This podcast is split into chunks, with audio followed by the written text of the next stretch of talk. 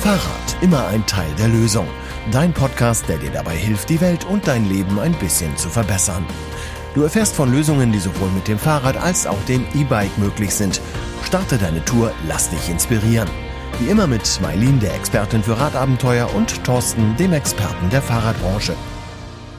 Bevor wir jetzt in die neue Podcast-Episode starten, möchte ich noch einmal ganz kurz Feedback loswerden, was uns erreicht hat. Und zwar ist die letzte Episode auf sehr viel positives Feedback gestoßen. Also die Leute fanden es richtig gut, dass wir das Thema Emanzipation und Radfahren angesprochen haben. Es gab aber auch eine ganz kleine Kritik. Und zwar ist es uns schwer gefallen zu gendern. Ja, ist tatsächlich so. Also ich mache da immer mal wieder Fehler. Gemeint äh, sind natürlich immer alle Geschlechter bei mir, aber ich werde mir auch Mühe geben, in äh, Zukunft besser gendergerecht zu sprechen. Ähm, und man verzeiht mir, wenn ich mal einen Fehler mache. Ja, passiert mir genauso und das, obwohl ich eine Frau bin. aber ich habe es tatsächlich auch, weil es im Sprachgebrauch irgendwie noch so tief verankert ist, auch bei mir. Ähm, Versuche mich aber auch wirklich zu bessern und äh, mal schauen, ob wir es schaffen. Obwohl ich eigentlich schon, schon lange gendergerechte Sprache nutze, also in vielen Bereichen, aber manchmal liegt man dann trotzdem daneben. Diesen Podcast zeichnen wir ja auf und wenn der Podcast erscheint, wenn du ihn jetzt gerade hörst, wissen wir nicht unbedingt, was genau in der Welt los ist. Wahrscheinlich ist aber noch Krieg in der Ukraine und ich möchte dazu ein Bertolt Brecht Zitat vorlesen. Was sind das für Zeiten, wo das Gespräch über Bäume fast ein Verbrechen ist, weil es das Schweigen über so viele Untaten einschließt? Die Untaten passieren ganz sicher im Krieg und unsere Gedanken sind bei allen Menschen, die vom Krieg betroffen sind, vom Krieg in Europa. Trotzdem reden wir heute über Bäume. Also man hört ja immer wieder irgendwelche, irgendwelche Slogans wie Strände sauber machen mit Flaschenbier, Grasverpackungen und vegane Burger bei Fastfoodketten, grün bemalte Markenlogos, Schuhe aus Ozeanplastik oder nachhaltige Baumwolle bei irgendwelchen Fast-Fashion-Industrien. Und wir haben ja vor kurzem so eine Kampagne gemacht, wo wir gesagt haben, kaufen Fahrrad und pflanzen Baum. Und heute soll es so ein bisschen um dieses ganze Thema Greenwashing gehen. Es ist ja auch irgendwie überall. Und oft werden Produkte oder Dienstleistungen als nachhaltig angepriesen, obwohl sie es gar nicht sind. Greenwashing ist nämlich die perfekte Methode, das Image eines Unternehmens zu verbessern. Aber so als Verbraucher habe ich ganz oder Verbraucherin habe ich ganz oft das Gefühl, das ist alles irgendwie nur heiße Luft und ich weiß auch gar nicht mehr so recht, was ich glauben soll oder was nicht. Und im Endeffekt stellt sich mir immer wieder die Frage, was bringen diese ganzen Methoden eigentlich? Ja, ich habe da einen Interviewpartner eingeladen, der wird uns ein bisschen genauer was dazu erzählen und der hat ja auch eine steile These aufgestellt. Wollen wir mal reinhören? Ja, sehr gerne. Heute bei uns im Podcast äh, Professor Dr. Äh, Stefan Jansen. Hallo Stefan. Ja, hallo ihr beiden. Freue mich sehr bei euch zu sein. Also bei uns muss ich ja sagen, im VSF. Äh, und dass ihr mich heute einladet in vier Funktionen, also nicht nur hier bei Bicicli, unserer Gesellschaft für urbane Mobilität und Molen, sondern auch als Wissenschaftler, Politikberater und Autor. Also da muss ich sagen, bin ich jetzt stolz. Bin sehr gespannt und danke euch für die Einladung. Ja, das hätte ich auch nicht besser sagen können. Und ähm, ganz kurz zur Aufklärung für dich als Hörer hier. Ähm, Stefan, Marlene und ich duzen uns, weil wir zusammen in einem Verband sind, wo wir sich sowieso alle duzen und wir uns auch schon öfter getroffen haben. Aber Stefan, also ähm, das Thema Greenwashing. Ähm, wir haben ja hier bei uns äh, bei Rad und Tour so eine Weihnachtsaktion gemacht, wo wir Bäume gepflanzt haben und ungefähr zeitgleich habe ich in der Brand 1, wo du ja auch manchmal schreibst, ähm, habe ich einen Artikel gelesen und ähm, da hast du das äh, Pseudo-Bäume pflanzen von Unternehmen so ein bisschen angeprangert äh, oder auch ähm, Greenwashing äh, ein bisschen angeprangert. Kannst du mal ein bisschen was zu diesem Artikel erzählen oder was du da genau sagen oder bewirken wolltest? Ja, gerne. Also es ist natürlich eine hochschlüpfrige Veranstaltung, die ich jetzt mit euch hier habe. Ähm, und ich werde das versuchen, wissenschaftlich ausgesprochen differenziert zu betrachten. Also im Grundsatz äh, ist es so, der Artikel ähm, war eine Kolumne äh, mit dem Titel Lasst ab vom Ablasshandel. Und das macht schon so ein bisschen deutlich, der Ablasshandel ist ja etwas, was wir aus der Kirche kennen, zumindest die, die noch an die Kirche glauben ähm, dass man sozusagen so die Sünden, die man irgendwie begangen hat, äh, irgendwie wieder kompensiert. Und, und diese Idee dieser CO2-Emissionskompensation ist natürlich irgendwie bestechend. Also die ist irgendwie einfach, also man muss ja nicht zu viel ändern, wenn man kompensiert. Äh, und sie ist auch irgendwie scheinbar gut berechenbar, aber man kriegt ja irgendwie so ein bisschen äh, raus, wie viel CO2 man dann äh, sozusagen auf der anderen Seite, nämlich bei der Kompensation, wieder ähm, sozusagen eingespart hat. Aber sozusagen dieser Ursprungsgedanke ähm, dieser ähm, sozusagen Kompensationsgeschäfte ist ja eigentlich ein staatsgetriebener Gedanke, nämlich das ist aus dem Kyoto-Protokoll von 1997 ähm, aufgenommen worden und das ist hm, schlanke 25 Jahre her. Und das war eine Pflichtmaßnahme damals für Staaten. Und dann ist ein Markt für freiwillige Kompensationsleistungen entstanden und in der Tat interessanterweise nämlich in unseren Sektoren, nämlich Mobilität und äh, leider nicht nur Radtourismus. So, und ähm, dann, fing, dann fing die Party an, nämlich die Party der Kompensation. Und das ist ja gut gemeint. Ähm, die Frage ist eben, ob es dann auch gut gemacht ist und ob es eben gute äh, auch Effekte hat. Und dann fängt der Wissenschaftler an, sich an der Stirn zu kratzen. Naja, okay. Also ähm, wir haben uns natürlich auch, wir haben uns ja auch schon Gedanken darüber gemacht, was wir da tun. Und ähm, wir haben ja keine Bäume ähm, irgendwo auf der Welt äh, kleinst äh, Setzlinge pflanzen lassen, sondern wir haben ja die Idee gehabt, dass wir die bei uns vor die Haustür pflanzen. Also bei uns im Landkreis, der Landkreis Cuxhaven, einer der baumärmsten Landkreise in Deutschland, ähm, da haben wir gedacht, da wäre es doch gut, wenn wir da ein paar Bäume pflanzen und eben auch keine kleinsten Setzlinge, sondern schon so ein bisschen mehr, so dass wir die auch von Hand noch einsetzen können, hätte ich beinahe gesagt. Also schon nicht riesige Bäume, aber schon Bäumchen. Also Lastra lastenradfähig. Ja. Ja, es ist jetzt nicht die Samensammlung aus der, aus der Gepäcktasche, sondern es ist gut. Nein, also nochmal, ich äh, habe das ja bei deiner Anfrage draußen schon genau gespürt, ne, in was für eine Schwierigkeit ich da bei euch reinkomme. Also, wenn wir das nochmal sozusagen äh, äh, sorgfältig zurückrollen, dann gab es 2019 eine erste breitere Studie in der Zeitschrift Science. Das ist so ein bisschen bei uns, äh, so wie bei euch, das Cuxhavener Tageblatt. Also das ist schon wirklich wichtig. Ähm, und da gab es so eine äh, sozusagen Debatten, äh, Kultur, die schon beeindruckend war, auch für die Science. Nämlich, ähm, zunächst erstmal war es so, äh, dass äh, im Prinzip die äh, ETH Zürich ähm, äh, die These ziemlich stark untermauert hat, dass der Klimawandel sehr effektiv durch Aufforstung bekämpft werden könne. Ähm, also es war sozusagen so die Aussage, dass der Planet ungefähr ein knappes Viertel mehr Wälder vertragen würde, ohne dass Städten und Agrarflächen beeinträchtigt würden. Wir wissen, Agrarflächen werden im Wesentlichen dafür eingesetzt, ähm, um äh, die Nahrungsmittel für die äh, Weideflächen, äh, nämlich die Tiere da drauf ähm, zu erzeugen. Also da müssen wir ja auch nochmal drüber reden, was da eigentlich genau sozusagen bei Bestandsagrarflächen zu passieren. Aber grundsätzlich war es so, dass man sagt, also wir können den Planeten um ein Viertel, ein knappes knappes Viertel aufforsten. Und das würde zwei Drittel der bislang verursachten CO2-Emissionen sozusagen absorbieren. So, das war ETH Zürich und alle so, ui, jetzt geht's los. Und dann fing eben äh, Krombacher äh, Bier nochmal an, die, die nächste Kampagne zu starten. Bauhaus hat dann eine Million ähm, äh, Setzlinge äh, gesetzt und, und es kam eben viel, viel Bewegung in den Markt. Und dann, wie es in der Wissenschaft leider so ist, wurde nochmal kurz nachgerechnet. Und die Kritik folgte auch dort veröffentlicht in der Science und der Effekt wurde als um ein Fünffaches überbewertet angesehen weil die gegensätzlichen Wirkungen der Aufforstung unberücksichtigt geblieben sind. Das war sozusagen die Argumentation.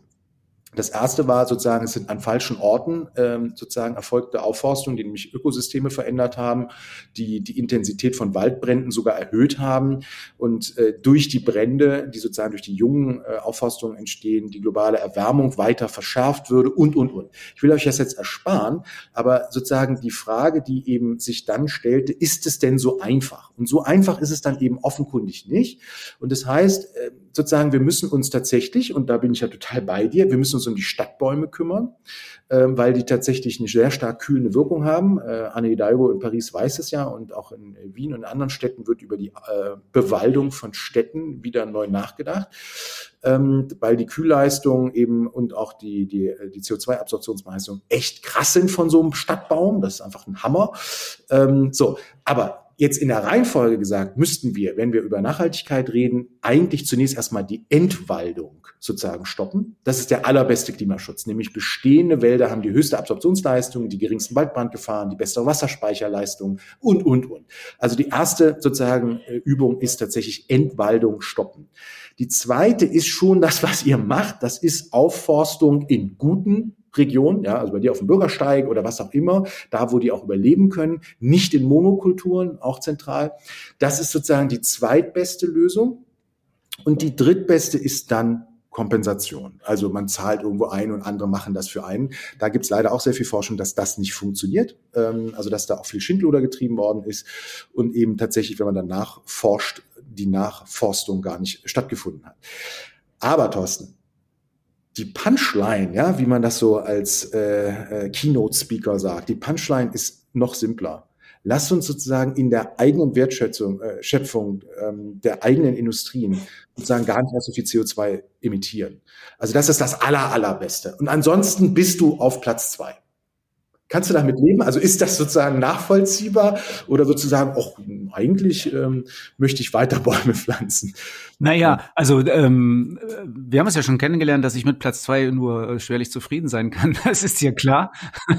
Aber ähm, offensichtlich ist ja das, was wir gemacht haben, schon äh, keine, keine so ganz äh, schlechte Geschichte. Und ich bin ja auch ganz zufrieden damit. Und wie gesagt, wir forsten da auf, wo eigentlich Bäume schon stehen könnten und äh, wo wir das auch kontrollieren können. Und ich, ich sag mal so, die Mangroven, wo man zehn pflanzt und äh, um damit eine durchkommt, äh, das ist es ja auch nicht. Also das ähm, ein Baum ist schon ein Baum oder wird auch nachher ein Baum von, also so wie wir das gerade machen. Das finde ich ja schon auch ein Unterschied. Aber ich bin ja komplett bei dir, wenn du sagst, wir müssen in der Fahrradbranche auch nachhaltiger, ökologischer arbeiten. Und da gibt's ja eine ganze Menge Themen. Also du hast ja, betreibst ja selber auch ein Fahrradgeschäft. Was macht ihr denn da? Äh, was macht ihr direkt in eurem Geschäft, um, ähm, sag ich mal, das ökologisch so ein bisschen mitzudenken? Au außer dass unser Job ja an sich schon eine gute Sache ist für die Verkehrswende, für die Ökologie. Genau, also das, das ist sozusagen genau die, die äh, Thematik, mit der wir uns natürlich als Branche besonders aussetzen. Wir sind ja schon die Guten und auf der hellen Seite der Macht. Ähm, und äh, wir müssen zu uns sagen, die Gesellschaft für urbane Mobilität ist auch ein, ein Fahrradladen oder ein Concept Store. Wir haben den direkt neben dem Bundestag platziert, äh, damit Cem Özdemir ähm, einfach auch dauernd sein Rad gewartet hat. Ähm, aber im Grundsatz ist das sozusagen eigentlich das, was hinten rauskommt. Ähm, uns ist äh, für uns im, im, Unternehmen wichtiger, was vorne reinkommt. Und wir haben jetzt im letzten Jahr unser gesamtes Beratungsgeschäft nochmal als äh, Mond ausgegründet, weil wir jetzt in Berlin gelernt haben, erfolgreiche Unternehmen haben immer nur vier Buchstaben. Ähm, und Bicicli ist einfach zu italienisch in der Aussprache und ist nicht, nicht besonders äh, massenfähig. Mond ist Mobility New Designs und woran wir arbeiten, ist im Prinzip klimaneutrale äh, Stadtteile äh, mit Arbeitgebern gemeinsam so zu entwickeln, dass wir über Mobilitätsstationen arbeiten. Also das heißt, weniger Verkehrsmittel einsetzen, wo hinten der Fahrradhändler ein bisschen nervös wird, weil er eigentlich weniger Fahrräder verkauft. Aber in aktuellen Zeiten ist es ja besser, bei Lieferkettenproblemen einfach das Rad mehrfach einzusetzen. Also kurzum, wir verarbeiten tatsächlich, Thorsten, so übel es klingt, an Mobilitätsmittelvermeidung hm, weil wir im Grundsatz auch an Mobilitätsvermeidung arbeiten. Das heißt, wir beraten beim Mond Hochhäuser, Immobilienentwickler, Stadtteile äh, im Kontext sozusagen der Mobilitätsvermeidung. Ähm, und dann im zweiten Schritt arbeiten wir an äh, Mobilitätsmittelvermeidung. Das heißt, im Wesentlichen muss momentan erstmal das Auto und auch das Elektroauto dran glauben. Äh, dann gucken wir, wie wir eine Ertüchtigung des öffentlichen Nahverkehrs hinbekommen und äh, auch dort eine Flexibilisierung ähm, des Nahverkehrangebotes aus der öffentlichen Hand. Und dann, was noch übrig bleibt, wird tatsächlich in Mikromobilitätsstationen auf Arbeitgeberseite wie in Quartiersseite, also Wohnungsbaugesellschaften verbaut. So, das ist unser Ansatz. Im Einkauf, mein Lieber, da bin ich natürlich happy, dass Anbieter wie Riese und Müller oder auch eine Coburg als kleinere Anbieter sich da sozusagen nach vorne tun. VD und, und andere waren ja schon äh, früher, be bevor es Mode war, ähm, schon modisch unterwegs ähm, äh, im Bereich sozusagen der Nachhaltigkeit. Wenn wir ehrlich sind, ist das natürlich alles noch Kinderfasching. Also wenn wir ganz, ganz ehrlich sind, ist es noch nicht so besonders gut. Also ich sage auch mal bewusst Logistik, Verpackung, ähm, Onlinehandel und, und, und. Das sind noch nicht wirklich das, was wir uns sozusagen in den nächsten zehn Jahren vorstellen sollten. Ähm, aber wenn wir uns sozusagen in der Branche mal angucken, was unser Zauberumsatztreiber E-Bike anbetrifft, ähm, dann wird die Thematik natürlich schon noch schmutziger. Und ähm, deswegen sind wir natürlich im Grundsatz schon auch in der Beratung äh, weg vom E-Scooter. Der sozusagen schon ab und zu auch gewünscht wird in einer höheren Qualität.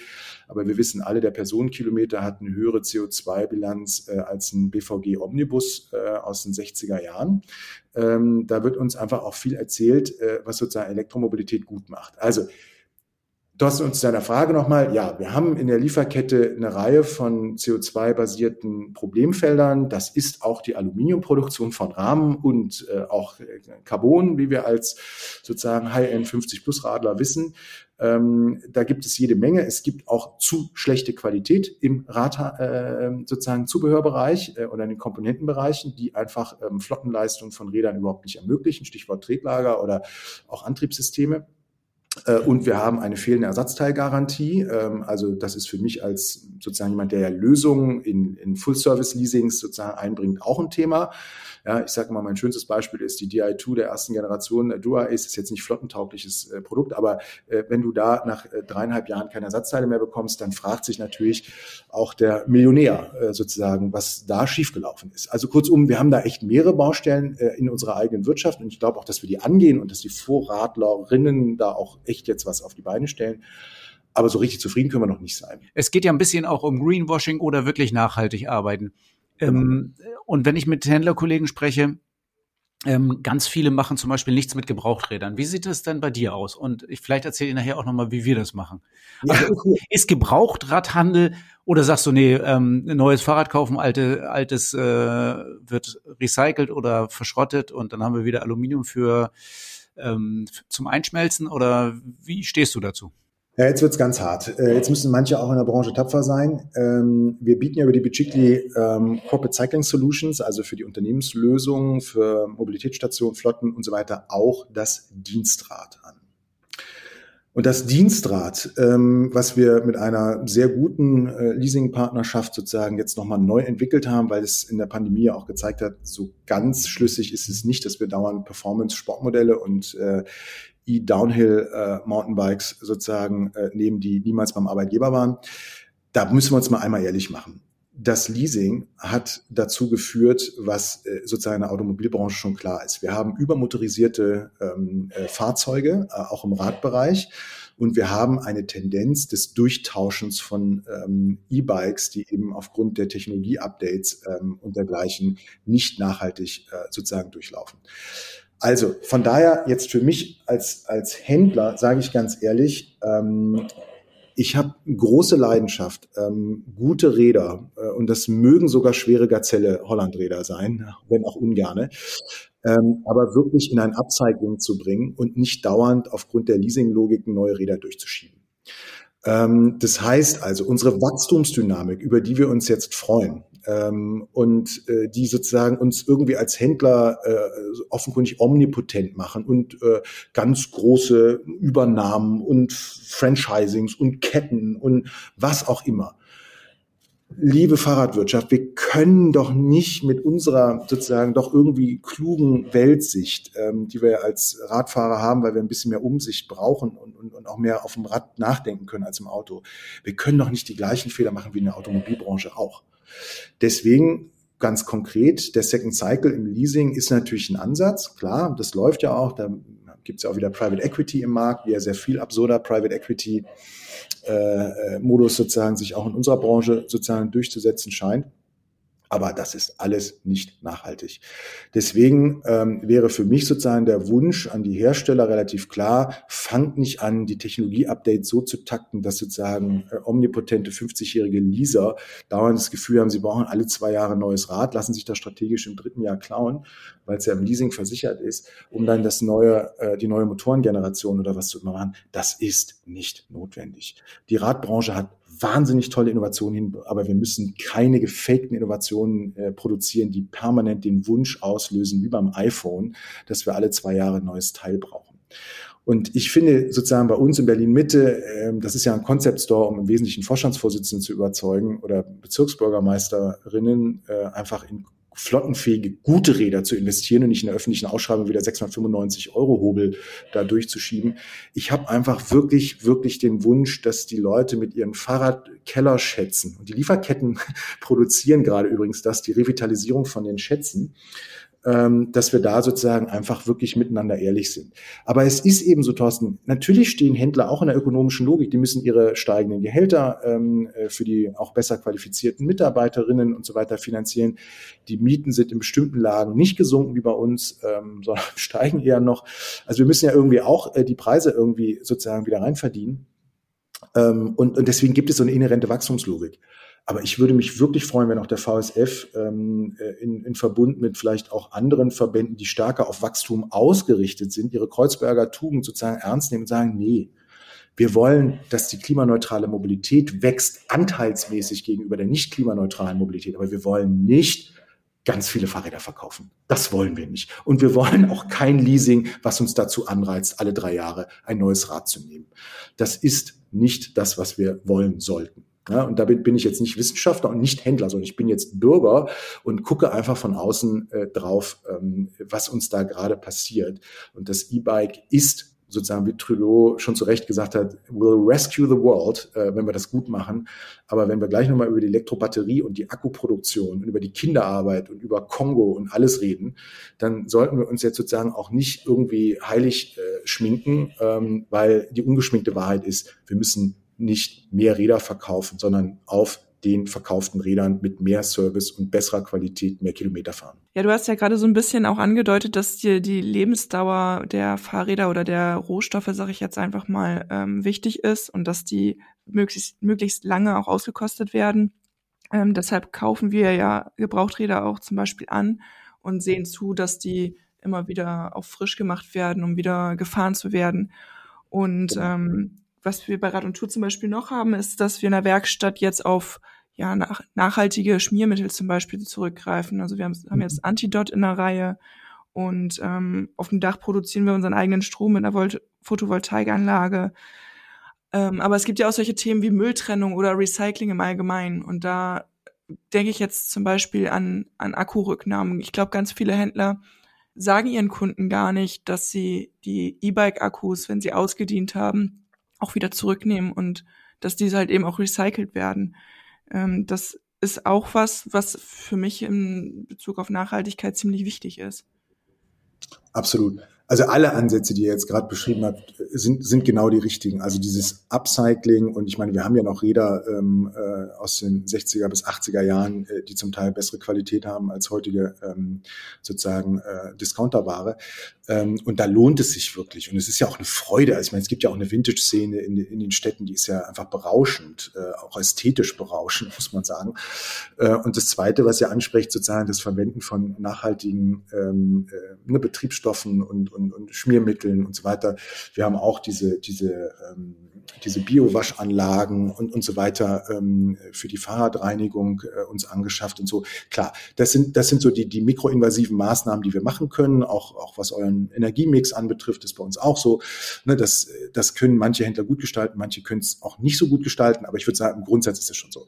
Das Thema ähm, sozusagen Versand, Rücknahmefähigkeiten und, und Karton äh, und Kartonage und so sind wir ja auch und ich glaube auch der VSF ja immer wieder dran, wie, wie schafft man das, da sozusagen wirklich eine Kreislaufwirtschaft zu machen, um nicht jedes Mal äh, die Pappkartons äh, hochzumachen. In Berlin Mitte ist ein Mülleimer für Papierentsorgung so teuer und so kompliziert, äh, dass ich das eigentlich überhaupt nicht machen möchte. Ne? Ähm, also da, da gibt es noch jede Menge an, an sagen wir mal, mikroinvasiver ähm, Überlegung, das, was du jetzt zum Schluss angesprochen hast, das Thema ähm, Elektrobatterie-Recycling. Ich meine, dafür gibt es genügend Regulatorik. Die Händler müssen darauf hinweisen. Es gibt eine Kommunikationspflicht, ne, ähm, sozusagen, äh, dass diese Rücknahme eben äh, tatsächlich durch die Händler gewährleistet ist. Wir haben dahinter ähm, ja, interessante Stiftungsmodelle oder andere Modelle, die sozusagen diese Rücknahme dann auch herstellerseitig äh, umsetzen, ähm, weil es sind natürlich die vom Hersteller in Verkehr gebrachten ähm, sozusagen auch Emissionen, die damit verbunden sind. Aber wir müssen uns natürlich im Grundsatz schon nochmal überlegen, ähm, äh, stimmt denn das die Geschichte mit dem Recycling überhaupt? Ne? Und äh, da, da muss ich dann nur ganz offen sagen, also da habe ich mich dann irgendwie in der Automobilwirtschaft nochmal ein bisschen tiefer eingearbeitet und, und muss äh, einfach sagen, ich bin kein Ingenieur, ne? aber ähm, das, was ich mir sozusagen durchlese, ähm, äh, das sind im Prinzip sozusagen drei Ansätze und alle drei scheinen nicht zu funktionieren. Also das eine ist thermische Aufschmelzung. Ja? Ähm, und da gibt es sozusagen belgische ähm, äh, Modelle wie Umicore, ähm, die auf Verbrennung und Zermalung setzen, um sozusagen dann Kobalt, Nickel, Kupfer und so weiter wiederzukriegen. Äh, aber Lithium kommt nicht raus, Graphit kommt nicht raus, Aluminium kommt nicht raus, Elektrolyte kommen nicht raus und so weiter. Zweite Verfahren ist Verschrottung. Ähm, das macht tatsächlich äh, Deutschland, ähm, nämlich der Düsenfeldschredder, äh, sage ich mal. So, und, und da hat man schon sozusagen die Möglichkeit, dass man wohl bis zu 96 Prozent aller Batteriebestandteile in einen neuen Kreislauf zurückführen kann. Ähm, allerdings ist der CO2-Fußabdruck bei der Produktion der neuen Akkus ähm, immer noch natürlich gegeben und, und wird also nach eigenen Angaben jetzt von, von dem Anbieter um 40 Prozent gesenkt. Das ist natürlich schon mal was, äh, aber du hast halt schon auch Stickstoffeinsatz ähm, und naja, also es ist, es ist sozusagen so, wie es ist. Ne? Ähm, die elektrohydraulische Zerkleinerung, das ist ein Fraunhofer-Projekt. Ähm, das äh, sozusagen legt die Batteriezellen in Wasser und äh, nimmt da kontrollierte Schockwellen vor, also für den, die das auch mal für zu Hause interessiert. Ähm, die Lithium-Ionen-Batterien werden dann sozusagen an den Schwachstellen da äh, in den Materialverbünden zerlegt und jetzt sucht man sozusagen irgendwie noch die Möglichkeit, wie kann man das jetzt in die Akkus wieder neu einfügen. Das ist wohl noch nicht ganz abgeschlossen, zumindest so wie ich es jetzt ähm, äh, aktuell zumindest äh, kenne. Aber wir reden natürlich schon über eine Menge, Menge äh, an äh, Material. Also wenn ich jetzt mal die 2020er E-Bike-Zahlen in Deutschland alleine äh, zugrunde lege, ähm, 2021er habe ich jetzt gerade noch nicht ausgerechnet, aber die 2020er, dann haben wir 6000 Tonnen Lithium-Ionen-Akkus, ähm, äh, sozusagen äh, 6000 Tonnen. Das ist in Rohstoffen 120 Tonnen äh, Lithium, 960 Tonnen Elektrolyt, 420 Tonnen Kobalt, 300, 300 60 Tonnen Nickel habe ich hier noch äh, und ungefähr genauso viel Mangan und äh, dann kommen 4.740 Tonnen weiterer Rohstoffe dazu, die uns auch nicht so gut tun. Und das ist nur in den Akkus. So, und dann denkt man sich so, upsi, ne? Also nochmal, wenn ich jetzt den Vergleich Elektroauto zu Elektrorad mache, dann sind wir äh, sozusagen schnell, äh, sehr schnell, und zwar schon bei 100 Kilometern auf der guten Seite, ähm, die man an Ersatzverkehren erzeugt. Aber wir haben unsere eigenen Hausaufgaben auch zu machen. Und ich finde es toll, ne? Ähm, dass wir sozusagen jetzt in der Radbranche auch ein paar Vorradler haben, die jetzt nicht nur Private Equity einsammeln für blöde Sharing-Modelle, die nicht funktionieren, sondern die eben wirklich konsequent in der eigenen Wertschöpfungsstufe arbeiten. Und das passiert und das finde ich auch glaubhaft, was ich da lese. Und die Händler, äh, die, schon die Hersteller, die wir listen, listen wir in diesen Jahren konsequent auf diese äh, sozusagen Nachhaltigkeit. Und das führt manchmal bei Kunden dazu, dass sie sagen, sie haben aber relativ teure Räder. Und ich sage, nee, die sind so günstig, aber das merken sie halt erst im vierten Jahr. Ne? Ähm, und das, das ist eben die alte äh, sozusagen Logik, man sollte nicht zu billig Fahrräder einkaufen, äh, weil es dann eben sehr, sehr teuer wird. Ähm, pro Kilometer. So muss man es ja dann immer am Ende des Tages rechnen. So. Und wir haben im Prinzip so eine alte Regel aus der Architekturbranche, die kam bei der äh, Architekturbiennale. Und ich hatte jetzt auch so einen schönen Podcast wie mit euch, nur mit der Architektenkammer, also mit der wirklich interessanten Branche, nämlich äh, diejenigen, die sozusagen jetzt im Recycling auch von Immobilien arbeiten und dann Green Buildings machen und dann natürlich Green Mobility brauchen und dann beim Mond anrufen, wie wir klimaneutrale Verkehre realisieren können. Aber da gibt es dieses äh, Reuse, ähm, Reduce, Recycle ähm, sozusagen als ein Narrativ, wie man eben ähm, sozusagen Immobilienwirtschaft umgeht. Und bei uns wäre es sozusagen wahrscheinlich eher so Ride, weil das ist schon mal besser als Fahren, äh, Reduce, Reuse, Recycle äh, in der gleichen Weise. Also wir müssen auch diese Logik bei uns in den Lieferketten und in der Wiederverwendbarkeit ähm, des Materialmixes haben. Und jetzt kommt eine ganz harte Nachricht. Wahrscheinlich müssen wir uns irgendwann auch sozusagen, und ich hoffe, das gelingt auch, äh, damit anfreunden, dass vielleicht das Elektrorad auch wirklich ein Wiedereinsteigerrad ist, wo viele sagen, Mensch, also das mit den 25 kmh ist irgendwie ganz schön, aber ich merke, im Leasing wird es auch langsam schwieriger, äh, das Tunen von Motorengenerationen zu realisieren, weil es dann hinterher versicherungsseitig kritisch wird, ähm, und die dann wieder aufs normale Rad umsteigen. Ja? Und diesen Effekt, da bin ich mal gespannt, äh, ob, wie der sich sozusagen auf Dauer einspielt. Weil momentan kennen wir die Hypnose, es werden 120 Prozent Elektroräder von allen verkauften sein in viereinhalb Jahren oder so. Und da bin ich mir gar nicht so sicher. Aber nochmal, äh, ein Elektrorad im Pendelverkehr gegen ein Elektroauto ist ein Megagewinn. Und äh, alle Studien, die wir kennen vom Umweltbundesamt und auch von ähm, wissenschaftlichen Institutionen, äh, Institut für Energie- und Umweltforschung Heidelberg beispielsweise, legen das einfach komplett klar. Wir haben eine wirklich, wirklich ähm, durch das E-Bike entstehende Verbesserung, wenn wir dadurch Pkw-Fahrten ersetzen. Wenn wir durch das E-Bike normale Biobike-Fahrten ersetzen, dann haben wir halt schon wieder ein Problem.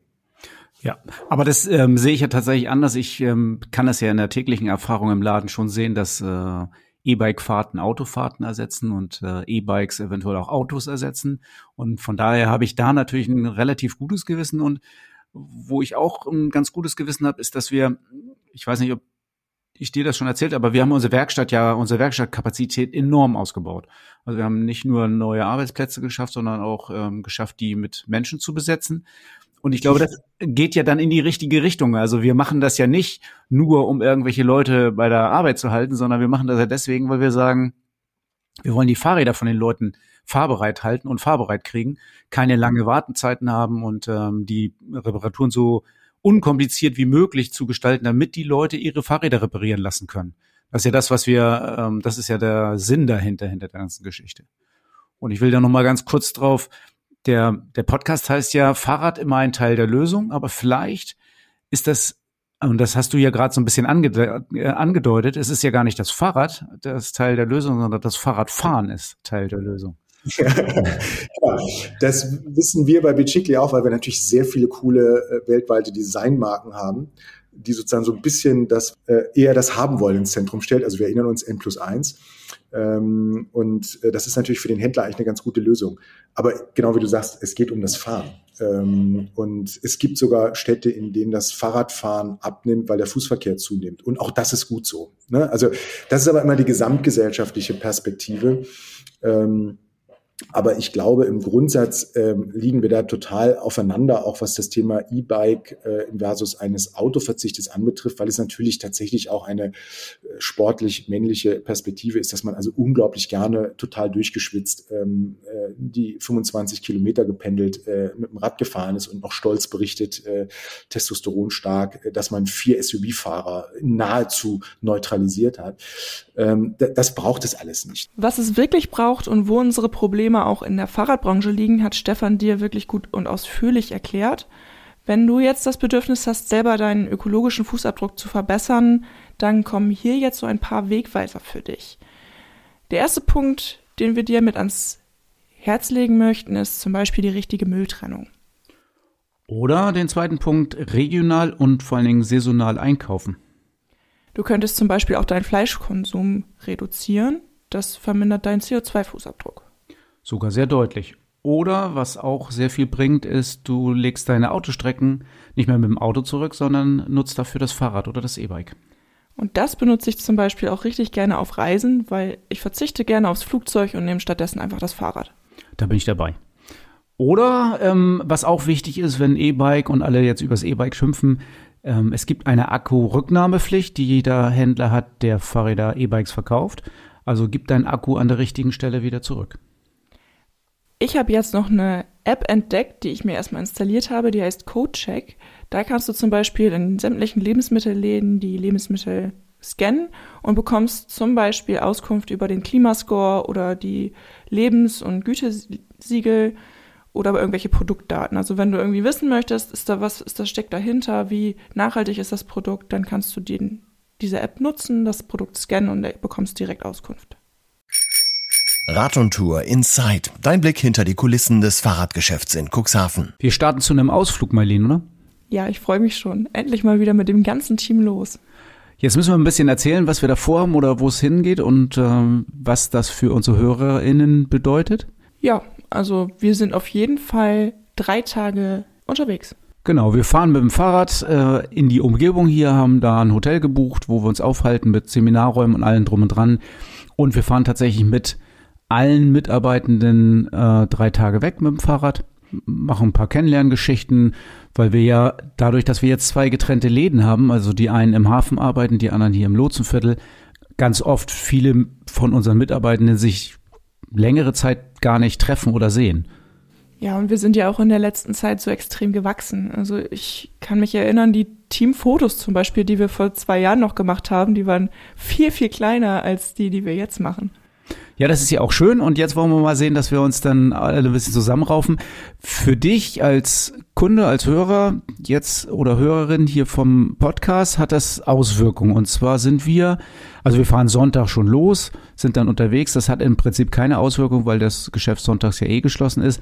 Sogar montags haben wir eigentlich ja geschlossen.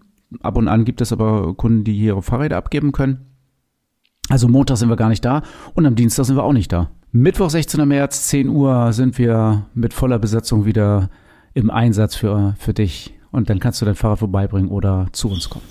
66 Kilometer Fahrspaß, der Podcast Tourentipp. Ja, wenn du jetzt Anfang des Jahres ein bisschen aufgepasst hast und die Folge mit den Neujahrsvorsätzen gehört hast, dann weißt du sicherlich, dass ich dieses Jahr mir vorgenommen habe, zwölfmal mit dem Rad irgendwo unterwegs zu sein, wo ich noch nie war. Und die Tour 66, die heute präsentiert wird, ist meine erste Tour von diesen zwölf. Da bin ich ja sehr gespannt, Marlene. Also ähm, wir haben Februar, nee, März haben wir ja schon und du hast die erste von zwölf Touren gefahren. Du musst im Sommer ein bisschen mehr ran, ne? Ja, da muss ich ein bisschen Gas geben, da hast du recht. Okay, aber jetzt bin ich ganz gespannt auf das, was du gefahren hast. Ja, ich bin persönlich von Diepholz nach Oldenburg gefahren. Die Tour 66 führt allerdings von Diepholz bis Sandkrug. Das waren genau 66 Kilometer von Bahnhof zu Bahnhof.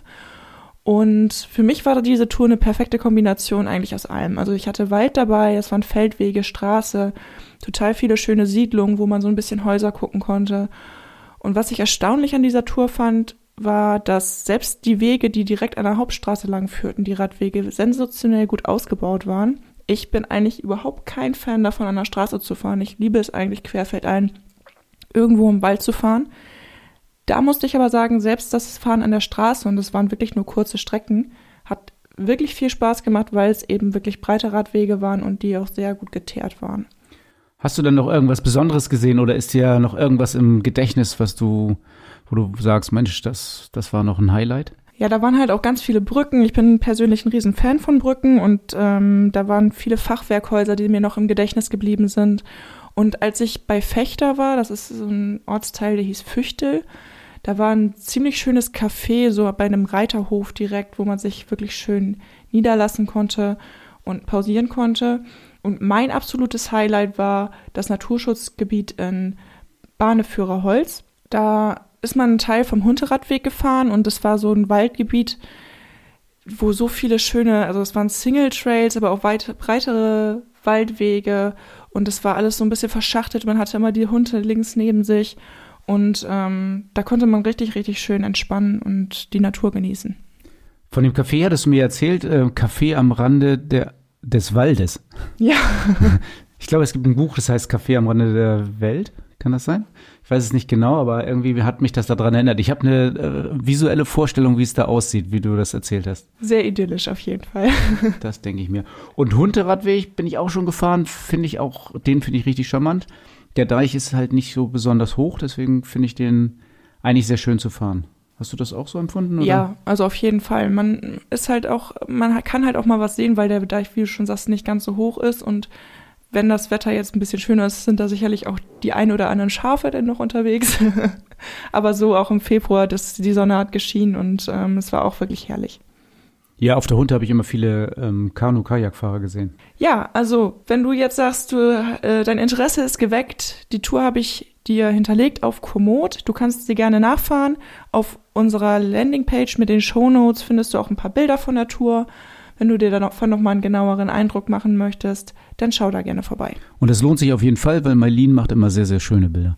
Dankeschön. Das Fahrrad-Highlight der Episode mit Thorsten und deinem Verkaufsexperten von Rad und Tour. So, das Bike-Episode ist mir hier aufgeschrieben worden, das soll ich vorstellen, aber es fällt mir jetzt gerade ganz schwer. Eigentlich wollen wir heute über Räder sprechen, also nicht über E-Bikes, sondern tatsächlich über herkömmliche Fahrräder ohne Elektroantrieb, die nicht für den Sport und nicht für lange Touren und Radreisen, sondern eigentlich für den alltäglichen Gebrauch gedacht sind. Da haben wir ja immer sehr, sehr viele im Programm. Aber das typische Pendlerrad, also unser liebstes und meistverkauftes Pendlerrad, das ist dieses Jahr eigentlich gar nicht mehr lieferbar und wir nehmen schon Bestellungen an für später, also für ab Herbst oder ab Winter. Ihr könnt also jetzt schon bei uns die Räder bestellen. Aber wer aktuell eine Alternative haben will, der muss hier nicht durch jetzt irgendwie zurechtkommen. Und da passt es eigentlich sehr, sehr gut rein in diese, in diese Episode, wo es ja auch um Nachhaltigkeit und ähm, ökologisch wertvolle Produkte geht. Wir haben nämlich einen Fahrradanbieter, den wir schon, von dem, mit dem ich schon seit 30 Jahren, seit über 30 Jahren zusammenarbeite. Also ein lokaler Fahrradhersteller, der eine eigene Fahrradproduktion hat, der ganz in der Nähe ist, mit dem ich schon 30 Jahre zu lang, lang zusammenarbeite. Was ist denn das Besondere an diesem Hersteller? Ja, das Besondere an dem Hersteller ist, dass der eine Konfiguration hat, also eine Manufaktur. Man kann die Fahrräder wirklich komplett selbst gestalten. von verschiedensten Farben, die in-house auch gepulvert werden, über verschiedenste Ausstattung, wo ich wirklich vom Bremshebel über den Sattel, über den Gepäckträger bis zu den Pedalen oder Antrieb alles selber bestimmen kann, was ich haben möchte. Kann mir das Fahrrad also wirklich selber zusammenstellen und das wird dann da in der Manufaktur von Hand aufgebaut und an uns ausgeliefert. Und der Hersteller heißt wie? Das ist die Firma Böttcher, Firma Böttcher aus Heide oder Wesseln, besser gesagt, ist in Schleswig-Holstein, also nur einen Katzensprung entfernt. Und wie gesagt, schon eine ganz lange Beziehung haben wir mit dieser Firma und gerade die Manufakturfahrräder sind natürlich dann äh, eine echte Alternative, um sich sein persönliches Traumrad zusammenzustellen. Das heißt, ich habe ein Fahrrad, was nur ich fahre, so wie es ist und kein anderer? Also wenn ich die ganzen Konfigurationsmöglichkeiten durchgehe, die möglich wären, dann würde ich sagen, bei vielen Millionen Varianten, die möglich sind, ist es unwahrscheinlich, dass jemand noch genau das gleiche Fahrrad hat. Aber natürlich kann auch jemand genau das gleiche Fahrrad wie du bestellen. Das geht schon. Okay, das ist ja auf jeden Fall eine spannende Sache und ich stelle mir das so vor, dass man wirklich auch ganz gezielt auf meinen persönlichen Wunsch da eingehen kann. Ja, das Gute bei uns ist ja, dass wir ähm, durch das 3D 360 Grad Body Scanning relativ sehr genau wissen, wie deine Geometrie sein muss. Das heißt, wir können den Rahmen sehr sicher aussuchen. Du kannst das also hier ähm, bei uns bestellen und weißt sicher, dass du das richtige Fahrrad kriegst. Und dann beraten wir dich natürlich auch bei den Komponenten ein bisschen. Also was macht mehr Sinn, was ist vielleicht überflüssig, wo kannst du was sparen oder wo solltest du lieber ein bisschen investieren, damit du lange Spaß daran hast. Ja, bei diesen Fahrrädern kann man natürlich sehr genau aufs Einzelteil und aufs Detail eingehen.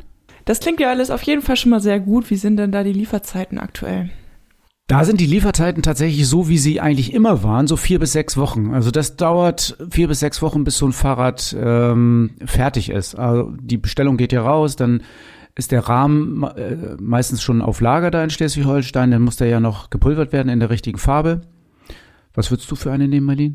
Mm, orange. Orange. Orange haben sie immer da, ja, das stimmt. Also, dann wird das in Orange gepulvert und dann wird das zusammengebaut und das dauert halt ein bisschen seine Zeit. Aber in vier bis sechs Wochen sind die in der Regel bei uns und können dann schon direkt gefahren werden. Ja, sehr, sehr cool. Also, dann ist ja eigentlich nur noch Beratungstermin vereinbaren, vorbeikommen und das Traumrad äh, gemeinsam ja. mit uns zusammenstellen. Das Rad der Episode ist dann quasi ein Einzelstück. Sehr schön. Und das erwartet dich beim nächsten Mal bei Fahrrad immer ein Teil der Lösung. Beim nächsten Mal wird's sportlich, oder? Ja, es geht um das Thema RTF. Was ist das eigentlich und wozu? Genau, sowas fährt man mit Rennrädern oder sportlichen Rädern. Seid gespannt.